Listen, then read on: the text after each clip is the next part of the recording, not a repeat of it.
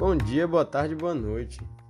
O filme do qual falarei hoje é A Ilha da Fantasia de 2020.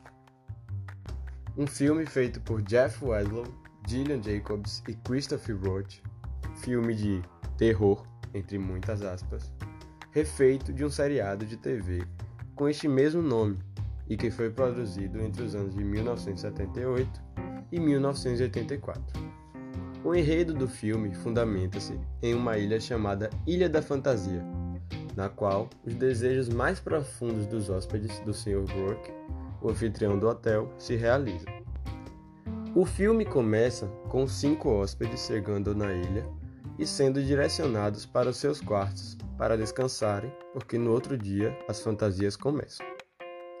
Ao meu ver, esta obra não teve como finalidade assustar o seu público, e sim passaram a lição de moral, da qual falarei mais para frente. Os personagens barra hóspedes, então, têm suas fantasias mais profundas realizadas. Mas nenhuma delas corre como esperado. Não vou falar demais, senão vocês vão se chatear por eu dar spoiler. O filme mostra o desejo de personagem por personagem, dando uma sensação de que todas estão acontecendo simultaneamente. São quase duas horas de filme que, francamente, não valem ser assistidas, pois é um filme que pecou bastante em todos os quesitos: roteiro, atuação, direção e edição. O filme tem a cara das produções do sci-fi, como Sharknado, que chega a ser engraçado de tão mal feito, igualmente ao filme do qual estamos falando.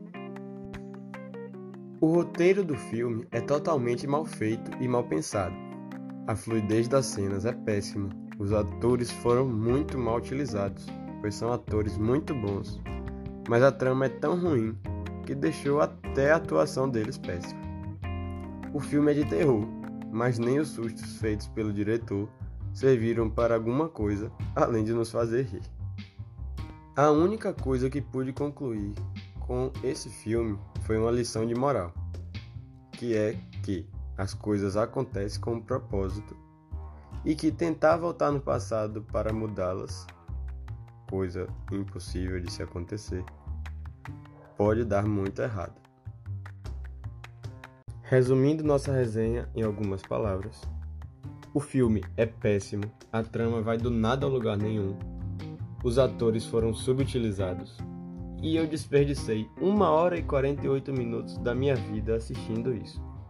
E o único ponto positivo que pude observar é que depois de ouvir esse podcast, vocês não vão desperdiçar esse tempo. Até a próxima, galera. Tchau.